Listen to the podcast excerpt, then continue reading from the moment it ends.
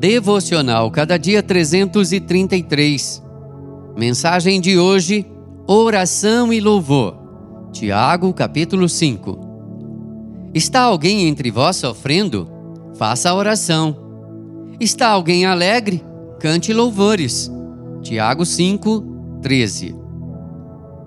Em alguns segmentos do evangelicalismo brasileiro, é corrente a concepção de que cristão de verdade não enfrenta qualquer tipo de sofrimento, que na vida do servo de Deus só há espaço para realizações, alegrias e triunfo. Tais conceitos não correspondem ao ensinamento das Escrituras. Sabemos que sofrimentos e alegrias são experimentados tanto por cristãos como por não cristãos. O que difere de um grupo para o outro não é a intensidade, não é a duração, não é a extensão da situação, e sim a forma de encarar. Em meio ao sofrimento, o cristão tem o recurso da oração. Ele sabe que não tem em si mesmo as condições para o enfrentamento dos dias maus.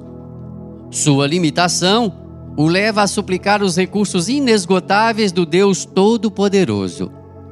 Já o não cristão, em função do seu orgulho, vislumbra o sofrimento como uma injustiça e passa a murmurar e a lamentar seu infortúnio.